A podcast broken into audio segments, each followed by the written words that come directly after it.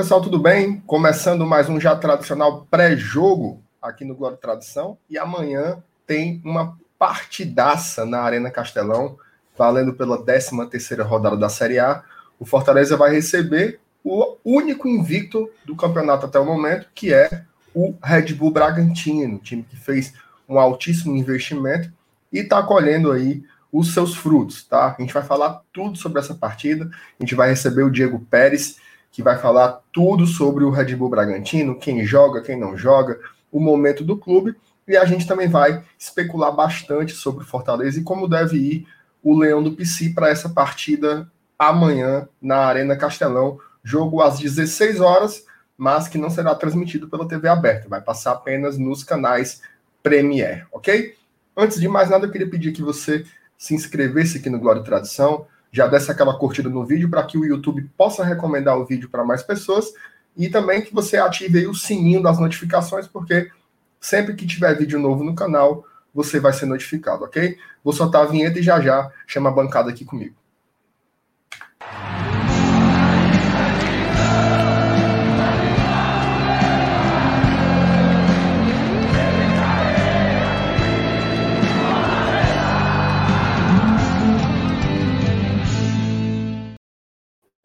E aí, meu amigo Felipe FT Miranda, o que é que você manda, cara? Boa noite.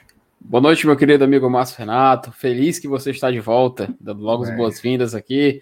Boas-vindas ao pessoal que está chegando agora na live, acompanhando mais uma, um programa do Globo Tradição. E é isso, né, MR? Amanhã, finalmente, cara, Fortaleza vai voltar a jogar. A gente já estava sentindo falta, né? A última partida foi aquele jogo contra o São Paulo. E passou mais passou uma semana inteira sem ter jogo. E agora, finalmente, no domingo, 4 da tarde, o jogo que seria hoje, né? Acabou sendo Isso. modificado por conta de é, detentoras de transmissão do Fortaleza. Acabou que o jogo vai passar somente no Premier. A gente já adianta essa informação aqui. Mas a gente tem certeza que vai ser um jogo espetacular.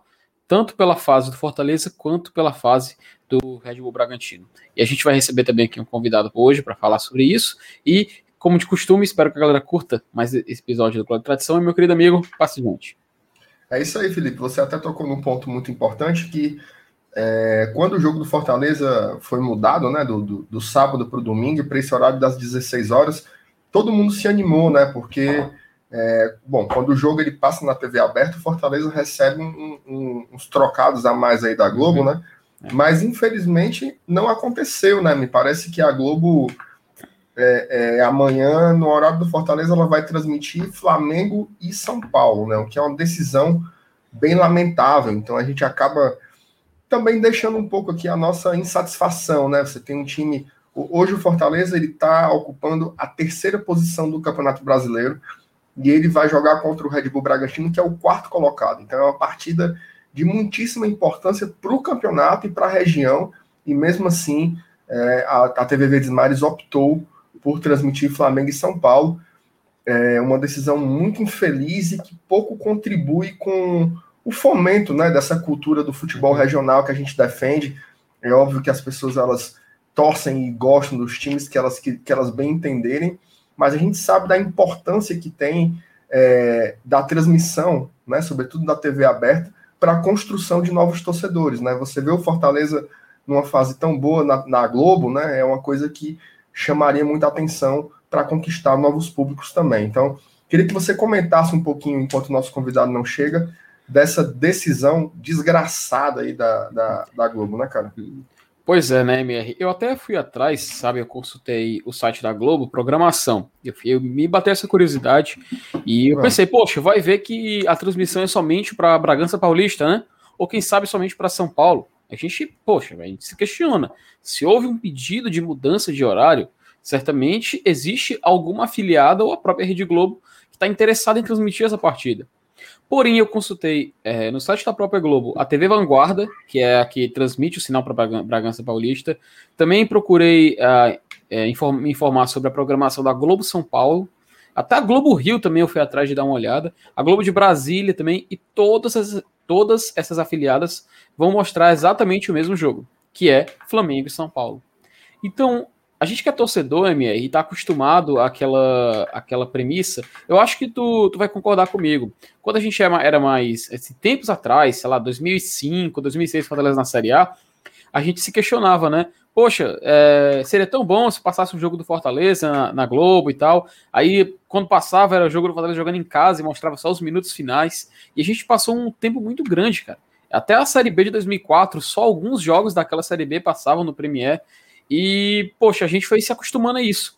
Com o passar do tempo, a gente teve um acesso à informação muito maior, né? A gente teve jogo da, é, do Premier passando jogos de Série A, jogos de Série B. Sport TV, uma época, chegou a transmitir jogos da Série C, né? A gente lembra muito bem. Só que, poxa, a partir do momento em que você é, cria um costume da TV aberta, poxa, ele já passou até jogo do Ceará esse ano, por exemplo.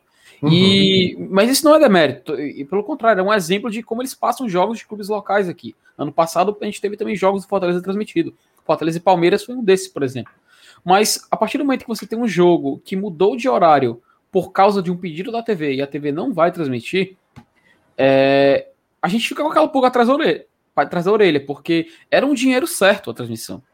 É, o Saulo, até quando ele nasce durante a semana, ele explicou um pouco, um pouco como funcionava esse, esse modelo de transmissão, que o clube recebe uma cota fixa e cada partida que ele disputa com transmissão na TV aberta, ele, ele ganha um acréscimo no valor final. E isso vai, faz falta, cara. A gente tem que lembrar que é uma das folhas. O Fortaleza não é uma das maiores folhas da Série A, pelo contrário. Então, cada milhão que a gente possa ganhar, porventura, até porque não tem público ainda no estádio, então, cada milhão que a gente possa faturar em outras formas, tentar uma fonte de renda diferente, é sempre bem-vindo. E quando a gente descobre que o jogo não vai passar, bate uma certa tristeza. Eu até acho que o comentário do Dudu, ele mandou até um superchat de dois reais, mandar um abraço para ele. Diz muito. Só, só, antes de você botar o comentário do Dudu, olha só a coincidência, né? O Auricélio escreveu antes. Boa noite, cadê o Dudu Damasceno? Aí, na logo em seguida. Logo, é, logo em seguida. Não, não, mandou bem, mandou bem. Um abraço pro Auricélio também. Mas o Dudu, o Dudu falou em tudo, cara. O que o pior não é só não passar, é mudar e não passar. Porque se não fosse, cara, a gente estava agora aqui no, no GT comentando pós-jogo já, de Fortaleza e Red Bull Bragantino. O jogo seria, salvo engano, agora pelo horário da noite, salvo engano. Mas é aquela coisa, né, MR? Se mudou o horário, a gente não pode fazer nada, infelizmente. Mas é, eu não sei se a questão climática pode fazer alguma diferença. Não sei se o gramado no, sei lá, no sol de quatro da tarde possa fazer alguma diferença. A gente espera que sim, né? E isso é ao nosso favor porque a gente já viu que mando de campo, cara, nesse Campeonato Brasileiro, tá dando vitória para time que, poxa, a gente nunca esperava. A gente viu o Juventude usando o fator casa a favor deles, e o Fortaleza pode, eu queria muito que usasse a favor, cara. Até uma coisa que eu vou perguntar pro nosso convidado, porque o Red Bull Bragantino tem uma média de idade muito baixa, sabe? Então a gente fica naquela expectativa que talvez isso possa fazer diferença contra jogador que não tem essa experiência ainda. Mas enfim, eu não sei o que tu acha a respeito, MR, mas eu gostaria muito de ouvir tua opinião a respeito dessa questão da transmissão. Cara, então, até o, o teve um comentário legal aqui do Rogério Show, que inclusive é um, é um dos nossos membros aqui do Glória Tradição. Opa. Ele comenta assim: mudaram para favorecer o Bragantino, dia mais de descanso. Não tenho como afirmar taxativamente que foi isso, né? Mas assim, acabou gerando a consequência de ter esse benefício do dia mais de descanso, né? Já que o Bragantino teve um jogo bem difícil no meio da semana contra o Independiente Del Valle, né? Conseguiu até se classificar para as quartas de final da Sul-Americana, vai pegar o Rosário Central agora. Então acabou gerando, gerando a consequência de beneficiar o, o, o Red Bull Bragantino de alguma forma, né? Assim, como eu falei, cara, eu acho, eu acho muito lamentável não, não, não transmitir, né? Porque tá no horário, é, poderia transmitir, nem que fosse só para capital, mas poderia ter alguma, algum tipo de concessão. Eu acho que perde, perde a Globo, né? E a gente já viu é, o quanto é rentável o futebol cearense, né? Pega, por exemplo, os números da TV Jangadeiro com as transmissões da Copa do Nordeste. São números assim altíssimos, né? E a gente sabe que não tem como comparar a TV Jangadeiro com a TV Verdes Mares, né? Em nível de alcance, de audiência, e mesmo assim ela conseguia bater a adversária aí nessa guerra pela audiência, gerou muito dinheiro com patrocinador. Então, é uma visão atrasada, é uma visão. É, é uma visão, acho que atrasada é a palavra que define melhor, né? Assim, é, parece que se enxerga um pouco o futebol local da mesma forma que se enxergava há 20 anos, né? Sempre como se fosse um plano B. E não é um plano B, é um plano A. Hoje as pessoas querem ver jogos do Fortaleza, querem ver jogos do Ceará. Isso é muito natural é a era de ouro do futebol cearense, como eu, como eu gosto muito de falar. Então, acho que foi uma decisão muito ruim, mas a gente espera que revejam, né? E que passem outros jogos do Fortaleza, passe também jogos do Ceará, passe jogo do Bahia lá na Bahia, passe jogo do esporte no Recife, porque é isso que faz o futebol nordestino é, mais forte, né? Assim, pego, por exemplo, quando eu era criança, eu era flamenguista, né? Porque quando eu ligava a TV para ver jogo lá na antena parabólica, né, Felipe? Se tu pegou esse tempo uhum. aí da antena Não, parabólica. Eu tive em casa, cara, eu tive em casa. Pois é. Os jogos que passavam eram jogos do Campeonato Carioca, né? Jogos do Campeonato Carioca, jogos do, do Campeonato Paulista, mas sobretudo do Campeonato Carioca. Então, era muito natural, né? Aí depois que você vai crescendo, que você vai no estádio pela primeira vez, no começo dos anos 2000, a transmissão do Campeonato Cearense, ela já começa a acontecer na TV, então ao invés de passar Vasco e Olaria, já passavam Fortaleza e Itapipoca, né? Então, isso ajuda a forjar novos torcedores, a criar um novo, novo público, né? A TV é muito importante nesse processo, então, por isso que a gente deixa aqui um pouquinho essa nossa indignação, certo, Felipe? Certo. Uhum. E MR, foi até, tu, tu foi até feliz, cara, em falar Copa do Nordeste. E eu espero daqui a quando a gente terminar de conversar esse papo sobre Red Bull Bragantino, etc., talvez entrar, bater um papo rapidinho sobre a questão também da Copa do Nordeste, que é aconteceu uma mudança do regulamento, né? Muito polêmica. Então, depois o papo, acho que até, até interessante a gente, pelo menos, comentar rapidinho. Mas focando no jogo, cara, e focando nessa questão da transmissão, é, tu foi muito feliz, cara, em citar isso, porque é, é uma sensação de que a gente está conquistando uma independência, né? De uma mudança de patamar, porque a gente teve toda uma geração influenciada, né? Por, pela mídia que vinha de fora. Até aquelas transmissões, é, salvo engano, Rádio Nacional, né? Não sei se tu pode me corrigir, Rádio Brasil, sim, sim. Rádio Nacional, que passava, é, transmitiam na rádio já jogos lá do Campeonato Carioca. Rádio Globo. Muito, Rádio Globo. E a gente tinha os clubes daqui, cara, tendo uma dificuldade enorme de ter uma exposição se você quisesse ver um jogo do Fortaleza, por exemplo, você teria que se deslocar ao estádio, simplesmente. E era uma coisa muito familiar, uma coisa muito próxima. E eu acho até interessante, MS, a gente estender essa visão por um debate seguinte. É, existe uma geração inteira de torcedores que a gente, então o pessoal costuma chamar de torcedor misto, né, coisa assim do tipo, de que torcem para duas equipes, né, geralmente uma equipe de fora do estado e uma equipe do estado ao qual ele representa. Por exemplo, o cara é torcedor do Fortaleza e do Palmeiras, por exemplo. Aí o, o jovem cresce e ele cresce numa realidade onde o Palmeiras está muito, inclusive falando em Palmeiras, eles acabaram de fazer o gol contra o Fluminense, né? Distanciando ainda mais a liderança, mas era um cenário onde o Palmeiras estava muito distante do Fortaleza. Então ele nunca era como se fossem dois mundos diferentes. Era como o, cara que hoje em dia, por exemplo, ele ah, eu torço Fortaleza e torço Manchester City. Só um exemplo. Uhum. Era, uma, era uma realidade tão distante onde essas equipes nem sonhavam em se enfrentar. Então, quando se enfrentavam, era algo assim muito raro, algo que a gente fazia uma questão de assistir, algo que movimentava. Poxa, hoje vai ter Fortaleza, fala aí, Fortaleza e Palmeiras, cara, lá no PV ou lá no Castelão. Aí o pessoal lotava, era um evento e tal. Enfim, com o crescimento do nosso futebol, com o, com o crescimento também da nossa mídia, que a gente tem que deixar isso bem claro, que houve um, uma, uma expansão muito maior, uma aproximação, com, tanto com, por conta da internet, mas por conta da evolução também da tecnologia, a gente vê que a cobertura dos clubes locais cresceu muito grande. Então, quando chega num ponto onde a realidade do Fortaleza e do Palmeiras, que é desse exemplo, é uma realidade onde ambos disputam o mesmo campeonato, onde ambos se cruzam às vezes, ou podem se cruzar numa Copa do Brasil, isso já em fases mais avançadas. Quando a gente vê realidades assim acontecendo, a gente começa a perceber que aquilo que parecia um pouco distante se torna próximo.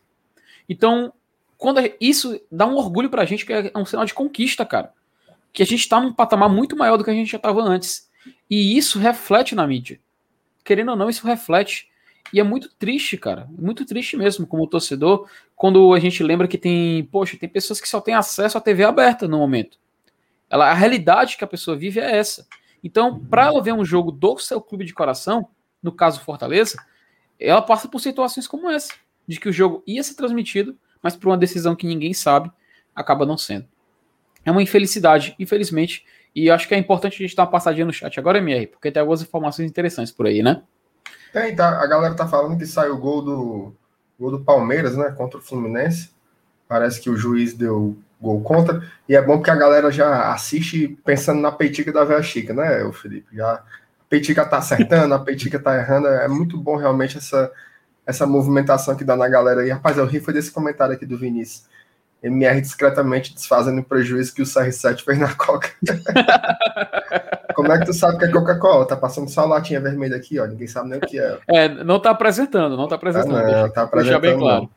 Não. Tá apresentando, não. Felipe, é. o Renan. Opa.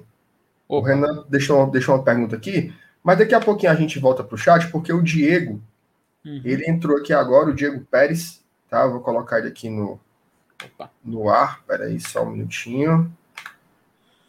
Fala, Diego. Boa noite, cara. Olá, boa noite. Salve, salve, rapaziada. Márcio, Miranda, é um prazer exato estar aqui com vocês para falar desse jogo, né? Expectativa muito alta, terceiro e quarto colocado, melhor mandante contra melhor visitante. Eu acho que vai ser um jogão de bola. E estamos aí para falar sobre este Red Bull Bragantino. É isso aí, a gente estava.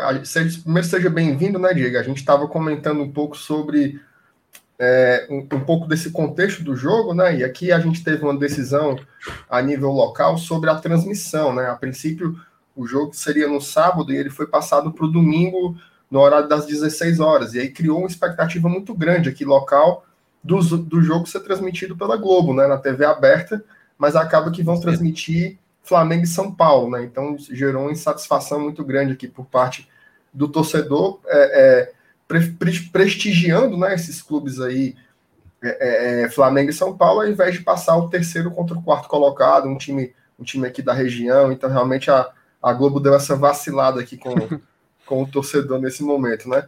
Cara, mas vamos lá, vamos falar um pouco sobre, sobre o Red Bull Bragantino, que vem fazendo uma belíssima campanha.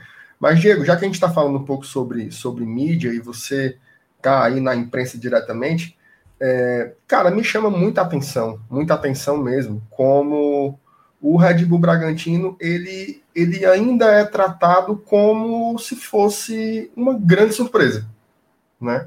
Porque quando você analisa é, friamente o investimento que foi feito, né? A, a, a logística do futebol, que é até importada de outras experiências internacionais, você percebe que o que está acontecendo no, no campo não é uma coincidência, né? não, é, não é algo que desvia do que foi planejado. É justamente o planejamento acontecendo. Né? O Bragantino é um time super organizado, que fez contratações de peso, jogadores muito jovens, que conseguiu um treinador é, é, jovem, mas que também está aliado né, a, esses, a esses interesses. Então, para mim, o Bragantino não é uma surpresa. Eu queria que você falasse um pouco sobre isso, porque outro dia eu até vi o, o, o, algum telejornal desses, os caras falando assim: vamos ver aqui os melhores times paulistas na classificação. Aí o cara falou o Palmeiras, aí pulou para o Santos, aí depois falou o Corinthians, e eu fiquei, e o Bragantino não é de São Paulo?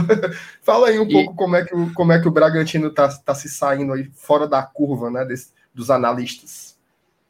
Bom, é exatamente isso, né? O fato, eu acho, de ser Red Bull Bragantino faz com que a imprensa, a grande mídia, não fale tanto assim.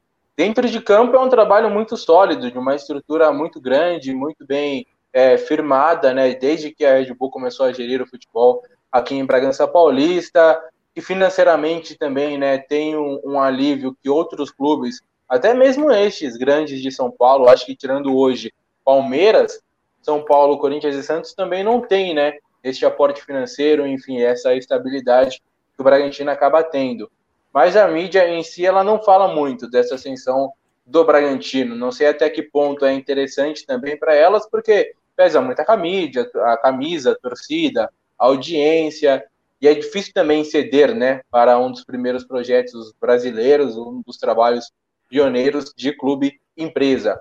O que é até um pouco aceitável se você pega a própria Bragança Paulista em si, o torcedor do Bragantino, demorou um pouco também para aceitar em um primeiro momento, assim, até por conta de todas as trocas, o fato do clube ter sido comprado, que realmente acabou acontecendo, né? Começou com uma parceria, mas que depois acaba mudando tudo, escudo, cores, enfim, é, mesmo também deixando de ser um clube sem fins lucrativos para uma limitada, uma empresa.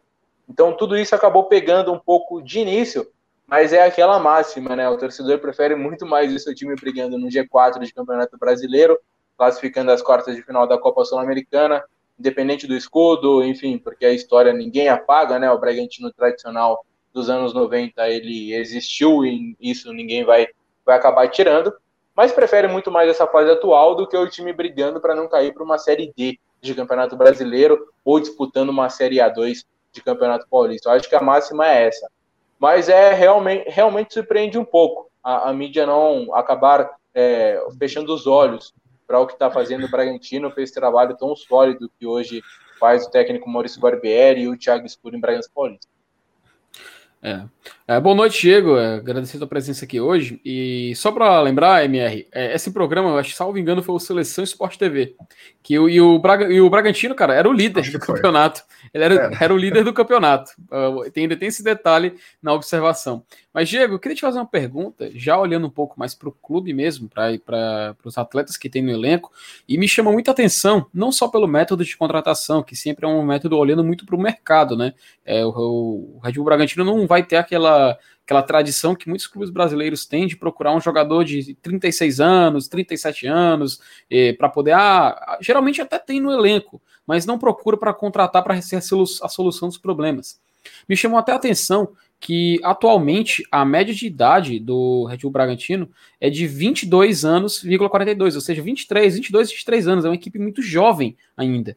E me surpreende essa fase que o clube está vivendo, lá na parte de cima da tabela, está garantido já uma rodada dentro do G4, assim como o Fortaleza.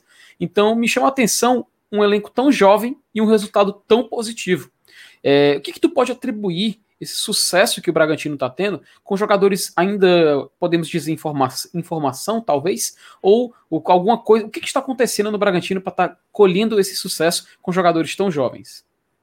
Pô, prazerzaço falar com vocês também. Rapidamente, um recortezinho, né, do Seleção Sport TV que você acabou falando. Teve um dos programas, não sei qual, também assisto às vezes, né, por conta do horário não dá muito, mas assisto às vezes. E o, o Petkovic deu um destaque falando do Bragantino aí na volta, o Rizek acabou falando, pô, Pet, Flamengo jogando, não sei quem jogando, você vai falar de Bragantino? Poxa, e acaba pegando ah, mesmo. É, é, essa, né? essa coisa, essa coisa de ser um time do interior que esteja fazendo sucesso, talvez incomode um pouco os caras que talvez torceram, né, para um desses times durante a vida toda. Mas sobre o Bragantino em si, o elenco que você falou que é muito jovem, tem dado resultado, chama atenção realmente, mas tem um porquê também. Bragantino, apesar de ser um clube tradicional, é de uma cidade de interior, com uma torcida pequena muito apaixonada, porém pequena, não se compara, por exemplo, com a própria torcida do Fortaleza, enfim, dos times do Nordeste ou dos times de mais tradição no futebol brasileiro, do Rio, do Rio Grande do Sul, ou aqui mesmo de São Paulo. Então a estabilidade, a tranquilidade para se trabalhar com jovens jogadores acaba sendo maior. O tempo que eles têm para se aprimorar jogando, o que é muito difícil num time grande, porque a cobrança é muito maior, ela acaba ajudando. Então o técnico tem o respaldo da diretoria para colocar esses atletas. Olha, vejo potencial num Thomas Coelho, num Arthur, por exemplo. Acho que se jogar, é claro que ele vai oscilar, mas daqui um ano, daqui seis meses, ele vai render o que a gente espera que ele renda.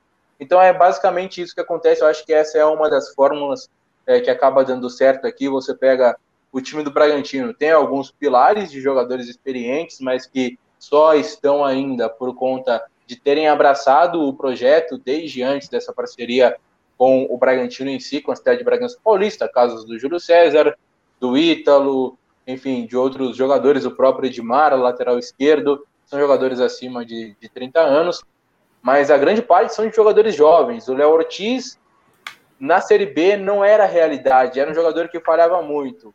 Foi convocado pelo Tite recentemente para integrar aí a seleção da Copa América está numa fase é, gigantesca. Fabrício Bruno, de contestado no Cruzeiro, o Bragantino também apostou, está numa fase gigantesca aqui no Bragantino. Prachedes reserva lá no Internacional com Miguel Ramírez. Claro que o Abel Braga tinha ele como titular absoluto, mas nessa oportunidade que o Bragantino enxergou de um atleta que não estava jogando de muito potencial, contratou. Em cinco jogos aqui, parece que ele joga mais do que tem de idade, né? Ele tem 19 anos de idade, parece que tem 25 anos já de camisa do Bragantino.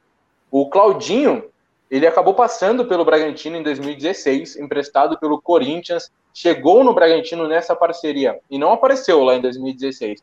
Chegou no Bragantino com essa parceria com a Red Bull, era banco do Osman, ficou um bom tempo no banco de reservas, depois passou a ser titular. Então o Bragantino teve esse respaldo para trabalhar o jogador, né? Não necessariamente chegar já é, que é, fazendo com que o jogador fosse uma realidade, não. Então acho que essa tranquilidade que tem com esses jogadores mais jovens façam com que eles, de um médio a longo prazo, eles acabem tendo aí um resultado e é o que o clube prioriza, o que quer, até porque é até é mais fácil para um técnico jovem, eles têm isso como ideia também, ter um técnico com boas ideias, ainda informação, é mais fácil para um técnico jovem ter jogadores não com uma mentalidade tão forte ou tão pronta como é de jogadores mais experientes, né, de jogadores tarimbados, os medalhões. Então é mais fácil também para aplicar esse estilo de jogo com esses jogadores que procuram entender, estão em formação. Então acho que é um dos pontos aí favoráveis para essa campanha. Ô, Diego, eu queria que você falasse um pouco sobre o Maurício Barbieri. Eu confesso que ele, para mim, esse, esse, encaixe tão fluido dele com, com o Red Bull Bragantino, para mim foi sim uma surpresa, porque ele teve aquele começo dele lá no Flamengo, né? Ele assumiu como, como interino, mas acabou passando até um, um bom tempo por lá, mas depois ele não conseguiu é, é, se estabilizar em nenhuma equipe, né? Ele rodou, treinou América Mineiro, chegou a, a, a treinar o CSA aqui em Alagoas, mas de repente ele foi anunciado no, no Red Bull Bragantino, até se esperava é, que, que, fosse ser contratado um treinador talvez com mais casca, né, com mais lastro, mas não, é, é, é como se fosse um treinador também em, em desenvolvimento, né, como se o treinador também fosse de um perfil similar ao dos jogadores, né, como se ele pudesse se desenvolver também junto com, com os atletas.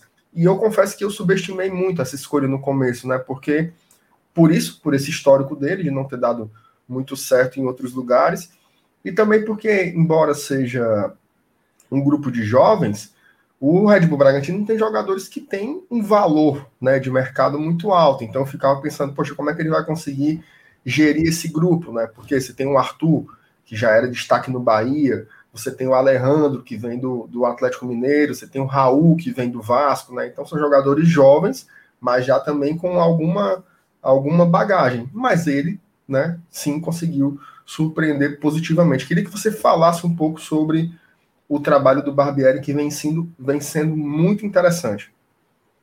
É, o Barbieri ele tem uma coisa dessa juventude, talvez até muito pelo que ele aprendeu no Flamengo, e de saber lidar com os jogadores e suas potencialidades, né?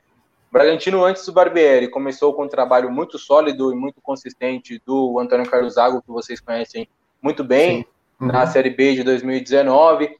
Era um cara que tinha um respeito muito grande, o grupo comprava a ideia realmente do Antônio Carlos Zago. De um jeito diferente, ele mantinha o DNA ofensivo que a Red Bull acaba estabelecendo, né, como ideia de jogo, e deu muito certo.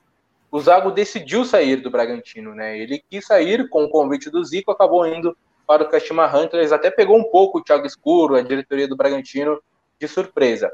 Aí o Bragantino com, é, correu para contratar outros técnicos, fez entrevistas com alguns técnicos naqueles moldes que os clubes atualmente têm feito, né, de entrevistar vários para chegar no que chega mais é, perto do que o clube acredita como ideia de futebol. É claro que tem clubes que não fazem esse estudo e acabam contratando um cara para tapar meio que ali o buraco, mas é, é a fórmula que tem dado certo realmente, né?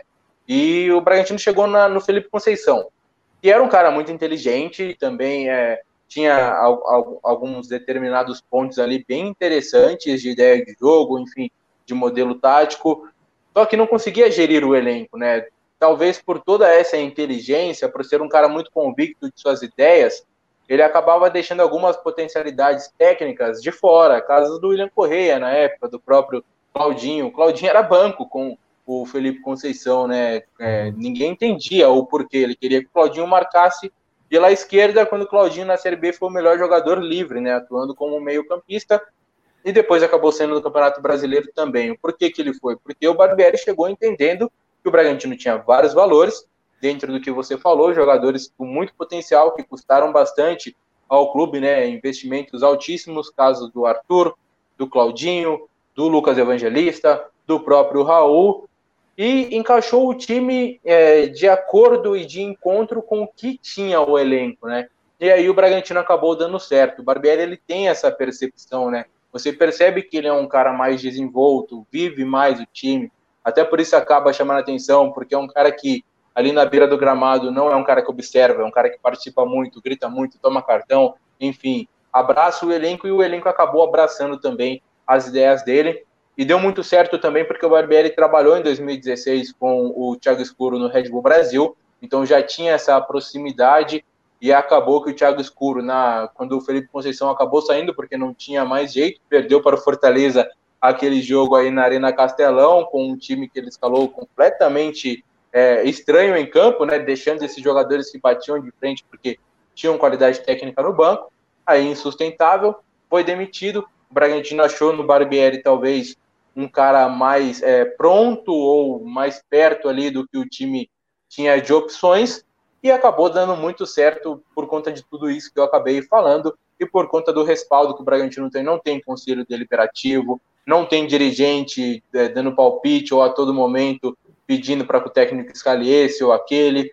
Não tem jogadores contratados a pedido desses caras também, né? Ou só para agradar torcida. Então, o Bragantino tem muita liberdade de estudar muito os jogadores que vai trazer, com o respaldo do técnico, com o staff de scout do time, e acaba com que o Maurício Barbieri tenha uma tranquilidade de escolha muito grande e também de trabalho no dia a dia ali junto com o Cláudio Maldonado, que também é muito experiente, passa essa coisa para os jogadores, é um dos casos tipo o Zago que o jogador olha e já conhece, né? Então tem aquela questão do respeito. Eu acho que esses fatores são os principais aí para esse bom trabalho.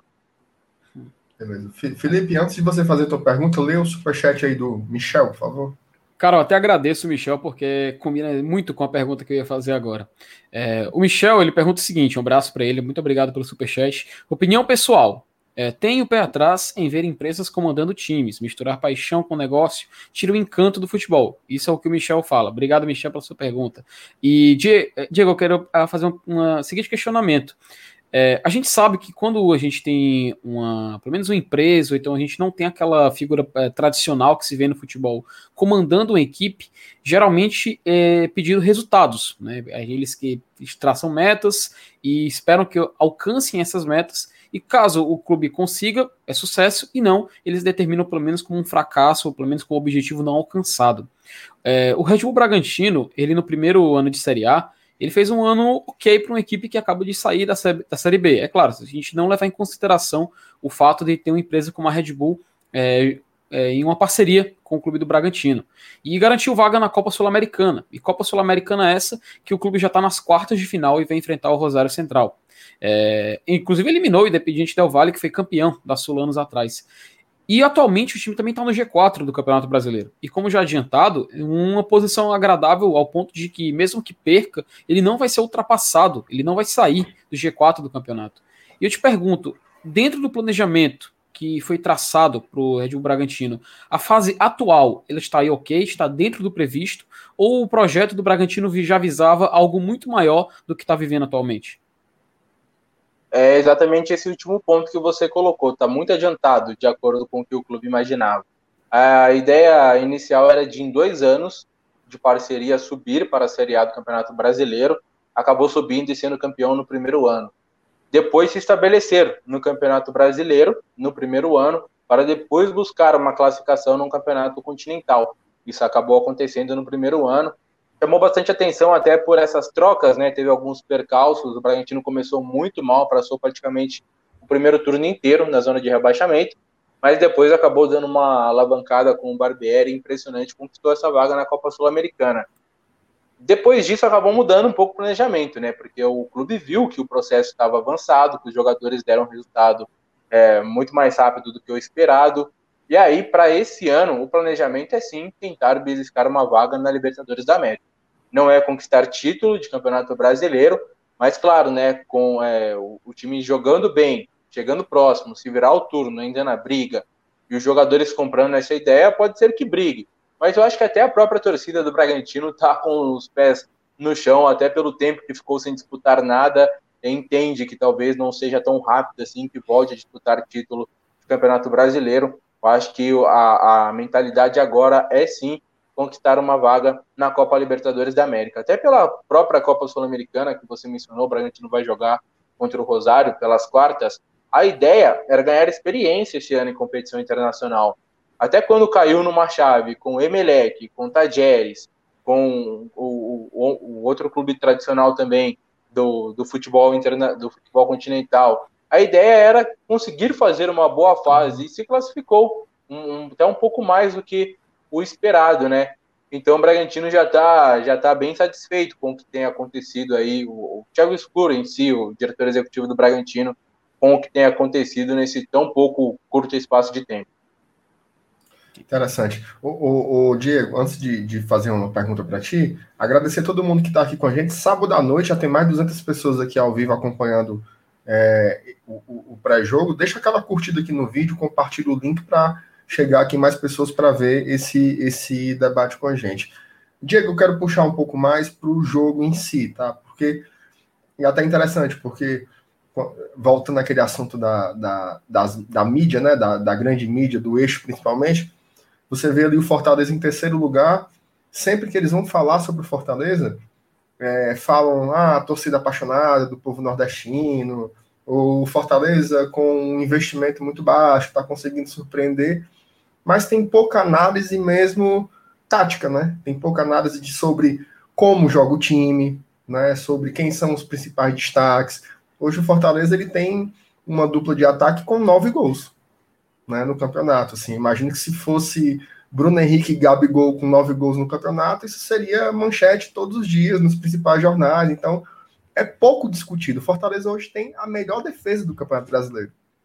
Você não vê nenhum programa esportivo se debruçando para falar sobre o Tinga, que era um lateral e virou um, um, um, zagueiro com, depois da chegada do Voivoda. O Fortaleza joga no 3-5-2, né? Tem sido também. O Fortaleza tem um ala esquerdo que é destro, que é um meio-campista que foi colocado nessa posição. Então, tem várias experimentações táticas e do jogo que elas são simplesmente deixadas de lado e que hoje quem tem feito esse debate são as mídias independentes como como Glória e Tradição, né? Então assim, eu queria que você falasse um pouco primeiro, né, se você tem acompanhado o Fortaleza no Campeonato Brasileiro e o que é que você espera aí nesse confronto para o jogo de amanhã. Eu estou muito ansioso, assim, eu acho que vai ser uhum. essa expectativa eu só tive quando foi é, Atlético Paranaense e Fortaleza, que foi um jogo dificílimo lá em Curitiba que a gente acabou perdendo e amanhã para mim a, o, o, hype é, é, da mesma altura, assim, eu espero uma grande partida porque tenho visto jogos do Bragantino e tenho gostado bastante também. Então eu queria que você falasse um pouco se você está vendo o Leão e o que é que você está esperando nesse confronto amanhã entre Voivoda e Barbieri?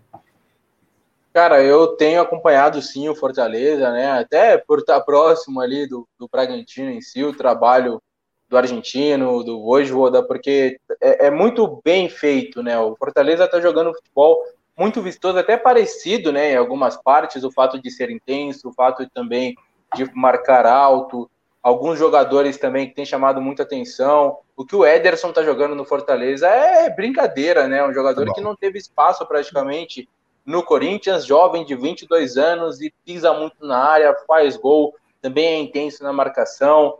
O próprio Robson também gosta dele desde o Curitiba, né? E tem feito gols importantes, é um cara de uma uhum. finalização muito boa realmente, né?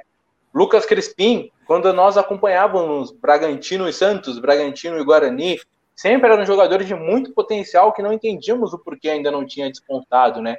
E despontou agora no Fortaleza, sendo também um jogador interessante desse bom trabalho que está sendo feito aí pelo técnico argentino.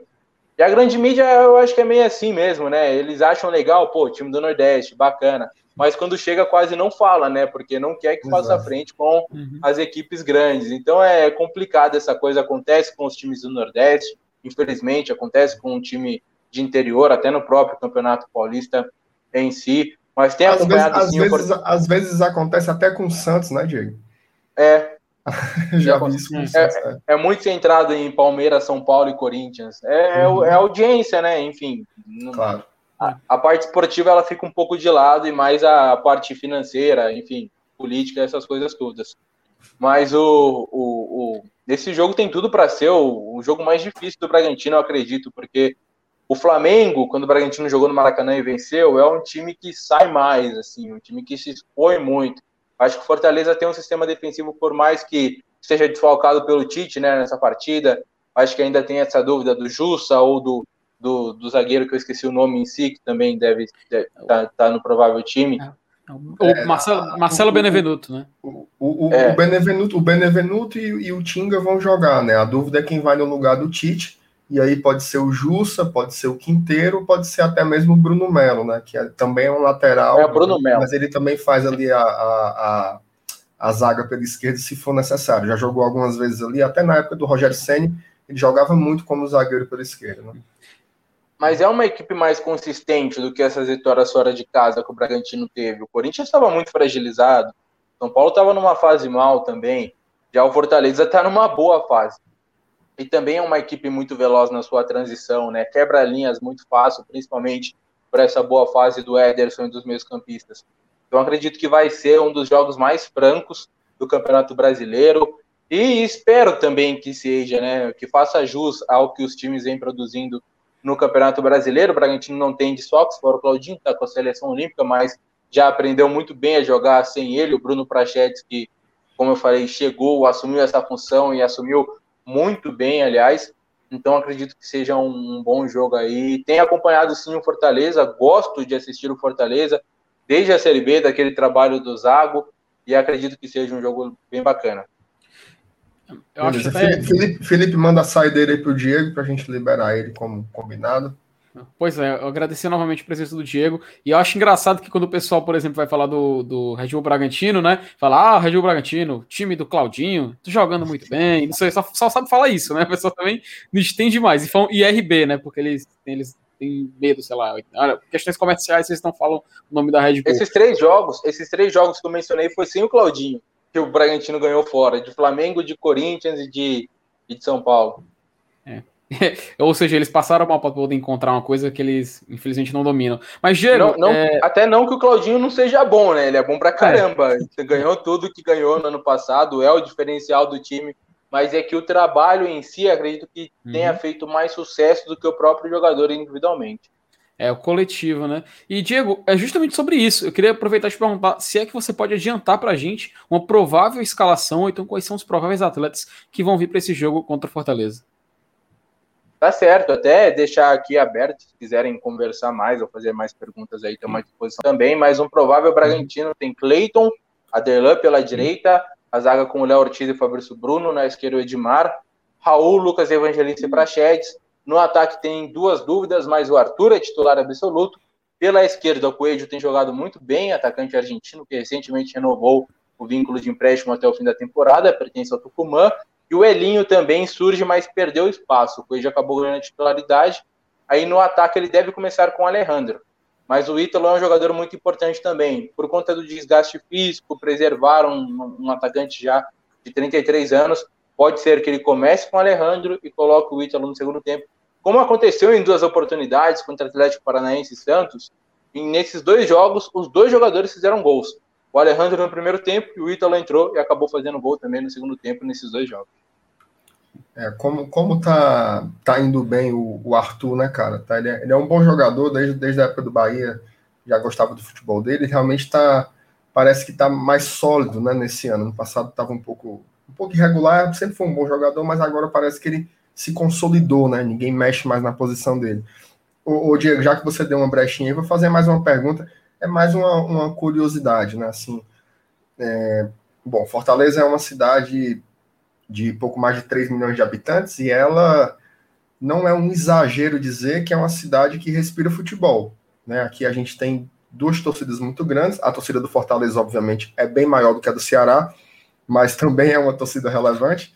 É, e assim, nesse período agora de pandemia, a gente está afastado né, dos estados por um motivo muito, muito justo, obviamente, mas é, é, a gente está vendo aí a vacinação avançando lentamente, mas está avançando, e existe esse burburinho na, na, na, cidade das pessoas quererem muito voltar aos estádios e ver o seu time do coração jogar. Eu mesmo estou tô doido, assim, porque o Fortaleza está vivendo uma fase esplêndida e a gente está tendo que acompanhar tudo pela, pela TV, né? Então acaba sendo muito frustrante. Eu queria muito ter visto o Fortaleza eliminar o Ceará na Copa do Brasil lá no Castelão, entendeu? A gente, não, infelizmente, não pôde acompanhar isso é, é, em loco, né? E aí, cara, eu queria saber de ti, assim, como uma curiosidade mesmo, né? Como é que é a atmosfera de Bragança Paulista, né? Porque a gente sabe que, que, que essa transição, ela foi uma transição que ela não é apenas comercial, né? Ela é uma transição que ela também, ela, ela não só incorpora, como ela assimila os símbolos do clube, né? O escudo, é, a, a cor do uniforme, e a gente sabe que houve inclusive resistência por parte de, de, de alguns de alguns segmentos da torcida do, do, do Bragantino, né, do, do Massa Bruta. É, mas eu, eu, queria que você falasse um pouco sobre como é essa atmosfera local. Se, por exemplo, se o público voltasse nos estádios agora, você acha que a, a, a cidade abraçaria o time como, como algo daí? Ou o Red Bull Bragantino virou uma coisa meio alienígena na cidade? Assim, fala um pouco dessa relação do torcedor com o clube hoje em dia, depois dessas mudanças todas, porque não teve esse teste ainda, né, presencial na Série A. Então, fala aí o que é que você acha que, que aconteceria e como é essa relação do torcedor tradicional com esse novo clube, né, novo, entre aspas, claro. Olha, Márcio, eu não acho, eu tenho certeza de que abraçaria totalmente, assim, é, pelo que eu acabei falando do time estar ganhando, né, está numa grande fase, o torcedor não aspira, não tem essa sensação há muito tempo, para se ter uma ideia do Bragantino de 2019, do Campeonato Paulista, para o Bragantino da Série B, público de 600 torcedores no estádio mudou para 7 mil torcedores no estádio, 8 mil torcedores no estádio, quase lotando o estádio na Bia Bichedi, que é um estádio pequeno, de capacidade máxima para 14 mil. Vai ser transformado em arena. No ano que vem, o Bragantino vai acabar fazendo essas obras, construir CT aqui na região Bragantina também, próximo aqui em Atibaia.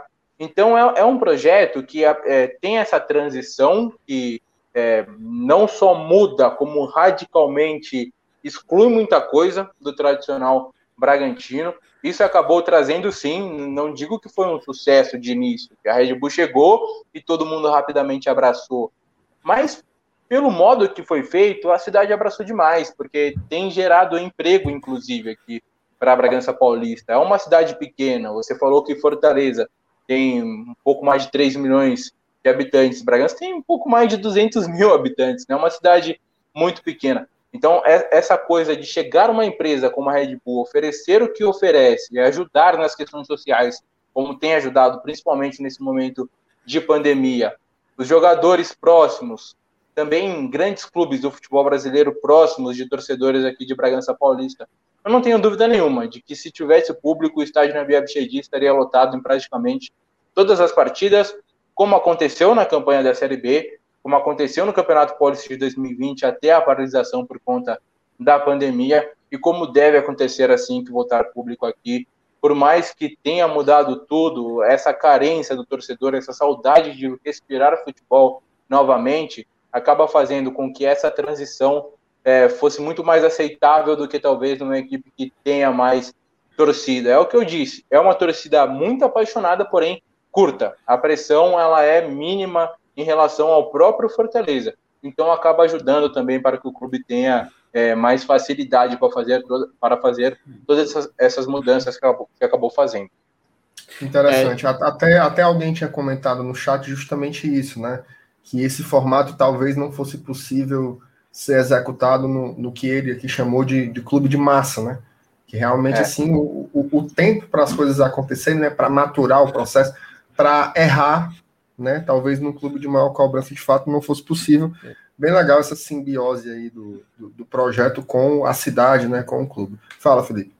Não, eu só ia perguntar, justamente complementar, fazer uma, uma, uma perguntinha rápida para o Diego. Diego, tu considera essa mudança irreversível já para o Bragantino?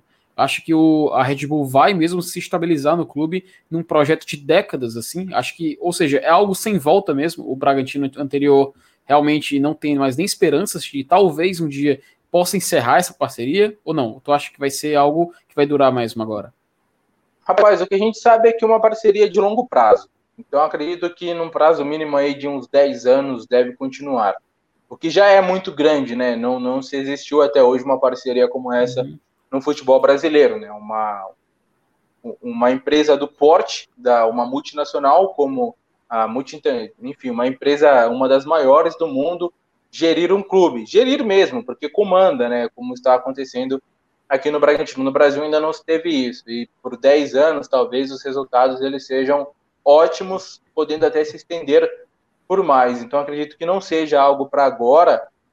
E, e, não sei se daqui a oito anos o torcedor vai estar muito preocupado com a volta do, da, do, do uniforme Carijó ou do, do escudo tradicional, enfim, porque tem dado muito resultado, né? E torcedor é assim, é o que eu falei no início, o time, o torcedor acaba preferindo o time disputando título ou até no futuro próximo vencendo o título de campeonato brasileiro, disputando competições internacionais, do que caindo para uma série D fadado a, a, a, falência, como aconteceu com a Portuguesa, como aconteceu com o Noroeste, com o Paulista, também outros times Juventus, né? Enfim, outros times tradicionais aqui do interior de São Paulo.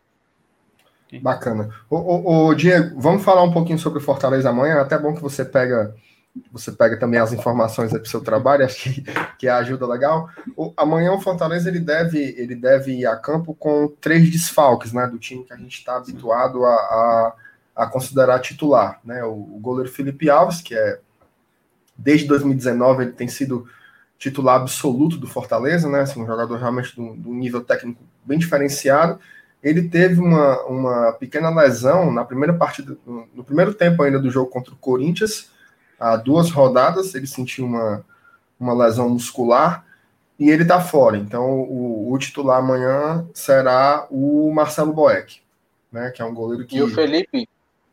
Felipe chamou Foi. muita atenção e a torcida de São Paulo conhece muito ele pelo que ele fez com o Diniz no Audax, né? Diferentaço, Isso. diferentaço, além da qualidade dentro do gol, um cara que revolucionou, acho, o futebol brasileiro, essa questão de goleiro na questão da saída de bola. Antes dele, eu particularmente não lembro de um grande expoente assim de goleiro que tinha essa qualidade, essa facilidade com os pés.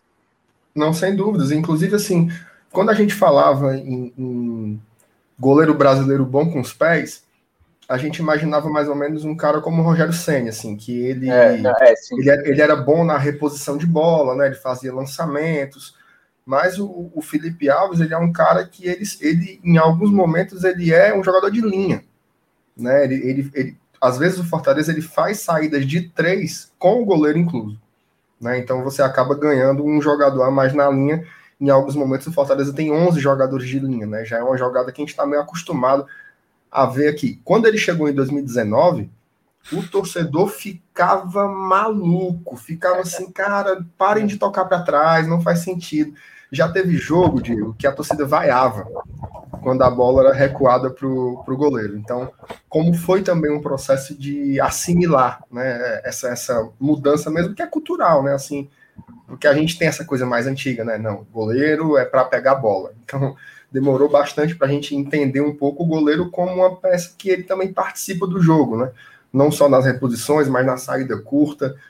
É óbvio que às vezes ele faz a gente engoliu o, o, coração, né? Quando ele dribla na pequena área, ele tem, tem dessas, mas, mas tem dado certo. Então é, é um desfalque de fato bem é, significativo, mas o Boeck é um, é um goleiro muito querido né, pelo torcedor, um goleiro que está aqui desde 2017, né? Que foi fundamental para o Fortaleza sair da Série C lá atrás ainda, então foi destaque na Série B em 2018, então é um goleiro também de muita confiança por parte do torcedor. Aí, duas dúvidas, né? No ataque, o David levou o terceiro cartão amarelo, um jogador que vem, que vem jogando muito bem. É, e é uma dificuldade imaginar quem possa substituí-lo ali pelo lado esquerdo. Já já vou colocar para vocês avaliarem.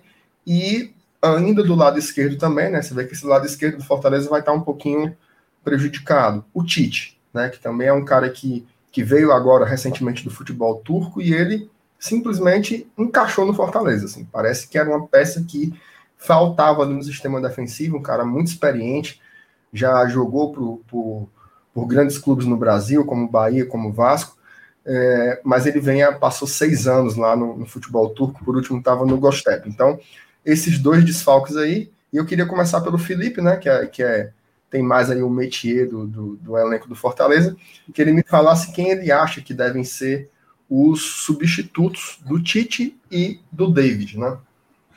Pois é, né, MR? É, provavelmente a escalação do Fortaleza vai ser Marcelo Boeck no gol. A nossa linha de defesa composta pelo Tinga, que é o lateral direito que joga de zagueiro na, no lado direito. Centralizado o Marcelo Benevenuto. E ali à esquerda a gente tem essa expectativa entre Bruno Melo, ou quem sabe até ele pode utilizar o Quinteiro, né? Ele pode utilizar é, algum outro jogador, mas a expectativa mesmo, a priori, é que seja o Bruno Melo ali improvisado. Até o Matheus Jussa, nosso volante, pode atuar ali naquela posição.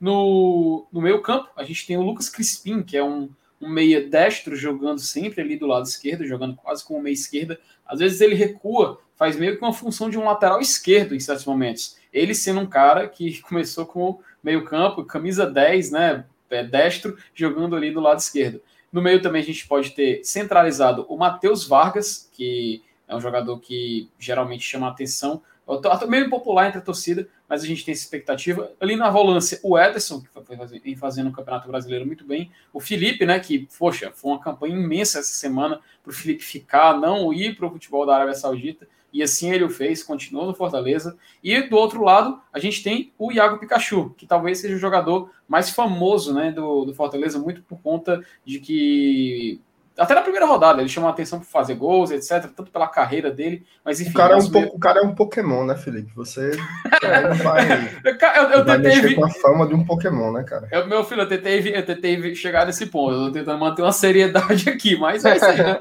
O cara tem nome de Pokémon, mas não tem como evitar. Ele, ele vai, óbvio que ele vai viralizar, né? E no, é. ataque, e no ataque a gente não tem a presença do David e vem aquela dúvida, porque o Robson com certeza vai jogar, mas na última vez que a gente não teve à disposição atacante, o, é, o nosso treinador, o Voivoda, colocou o Oswaldo, né? Então a gente fica naquela expectativa, vai ser Oswaldo, vai ser Romarinho, até o Igor Torres a gente está tá especulando que possa jogar. O Wellington Paulista ainda é aquela coisa que a gente não pode ter certeza nenhuma se ele vai voltar ainda. O Gustavo Coutinho é um jogador que está nos aspirantes, então a gente tem que tirar essa certeza de que talvez ele possa jogar. Então eu acredito que ele vai repetir o que fez contra o Atlético Paranaense, que é utilizar Robson e o Oswaldo ali na, no lado onde, ter, onde seria originalmente o David, né, MR? É isso aí. O, o antes de passar para o Diego, o Mauro Filho, mandar um abraço para a galera lá do grupo Escondidinho do Blindado. O Mauro Filho colocou aqui: acabou Palmeiras 1, Fluminense 0. Rapaz, esse Palmeiras. Ô time para escalar a tabela, viu, cara? Você não tá nem ali observando, fica ali, ah, é Flamengo, Atlético Mineiro, não sei o quê. Quando dá fé, vitória, vitória, vitória, vitória.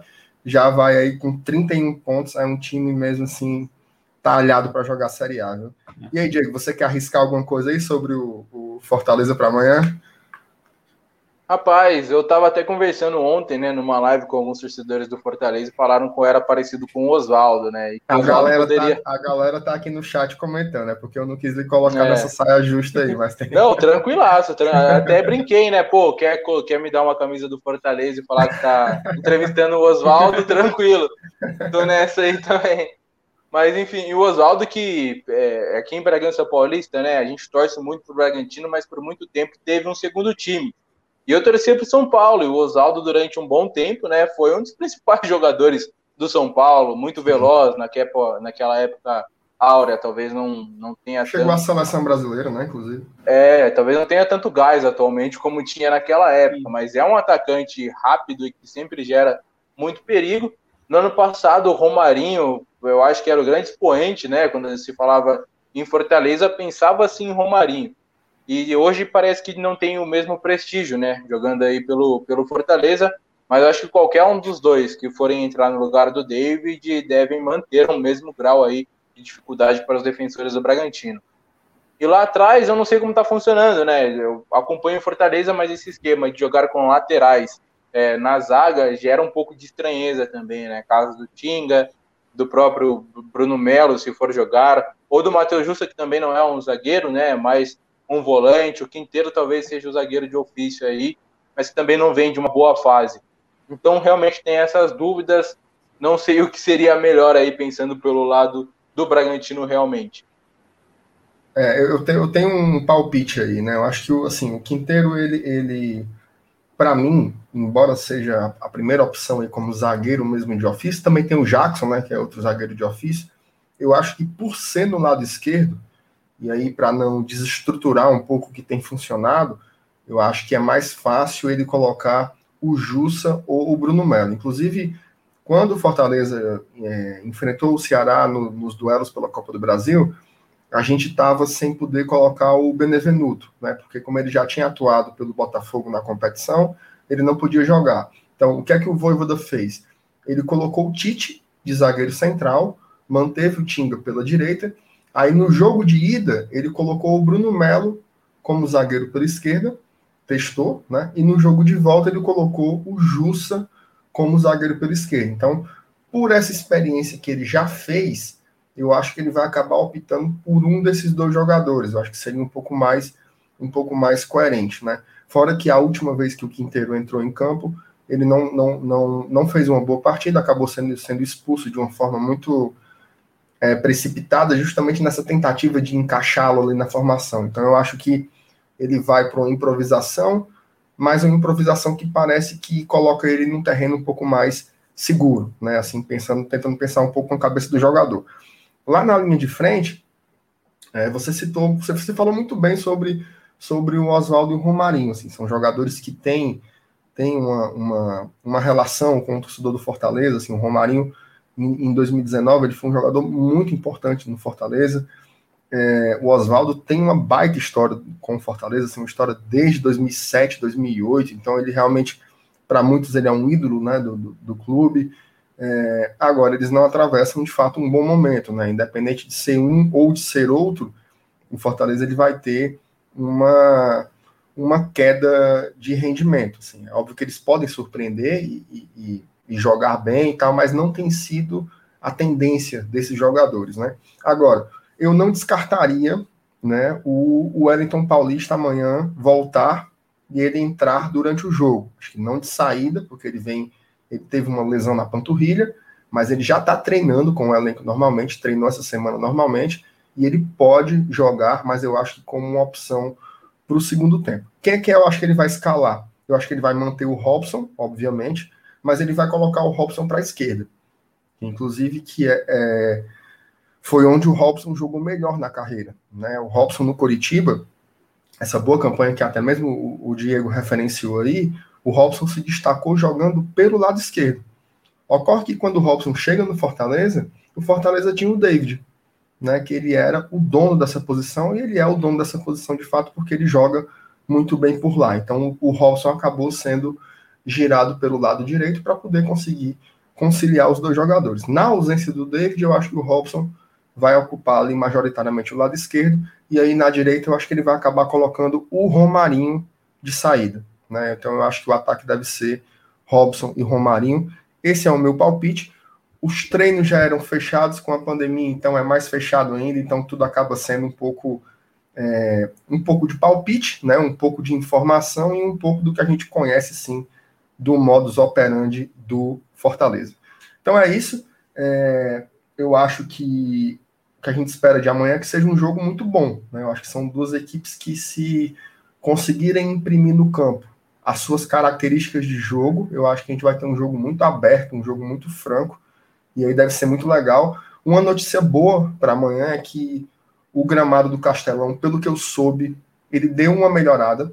Tá? O gramado, não sei se você tem acompanhado, Diego, mas o gramado do Castelão tem sido muito criticado, porque é o gramado que recebeu mais jogos no Brasil né, dos, dos gramados de Série A. Então, ele, e aqui tem, tem dois clubes de Série A, tem, tem Ferroviário, tem Floresta. O Campeonato Cearense foi jogado quase todo no Castelão, então deu uma judiada grande.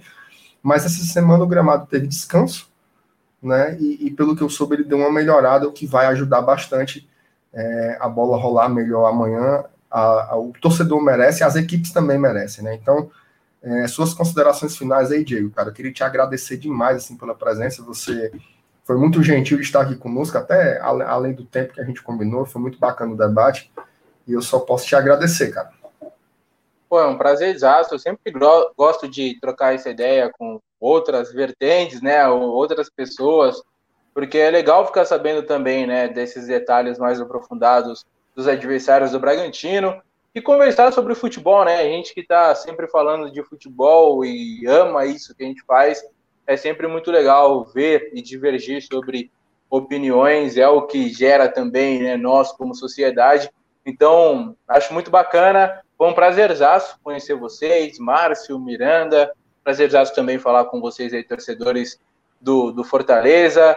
Bragantino está jogando bem, Fortaleza está jogando bem. Acredito que vamos ter aí um bom jogo. Márcio, como você falou, franco de dois técnicos aí que têm feito trabalhos é, que são referências atualmente no futebol brasileiro, tanto o argentino quanto o técnico Maurício Barbieri.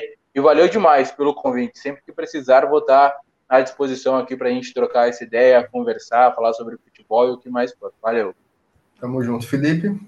Agradecer novamente a presença do Diego, a galera do chat, todo mundo que acompanhou. É, com certeza a gente aprendeu muito sobre esse, esse, esse Bragantino. A gente, poxa, a, fica até feliz quando a gente procura informações, a gente acaba não encontrando. E o Diego pôde esclarecer muitas coisas, muitas dúvidas, pode até contar um pouco do contexto que roda lá, lá pelo, pelo clube. Então, agradeço novamente, Diego, tua presença, a galera que acompanhou a gente, a OMR também, que está aqui comandando esse bate-papo. E espero que amanhã seja um ótimo jogo. E como de costume, meu querido MR, passa adiante. É isso aí. E galera, acompanhem o, o, o trabalho do Diego. Procura lá no Twitter, tem a arroba dele aí do, é, mas pode colocar lá Diego Pérez com Z que você vai encontrar. O Diego tem um canal também no, no YouTube que é o DP Channel, tá? DP Channel, então acesse lá e, e, e veja o trabalho do Diego, que é um trabalho realmente muito bacana, beleza?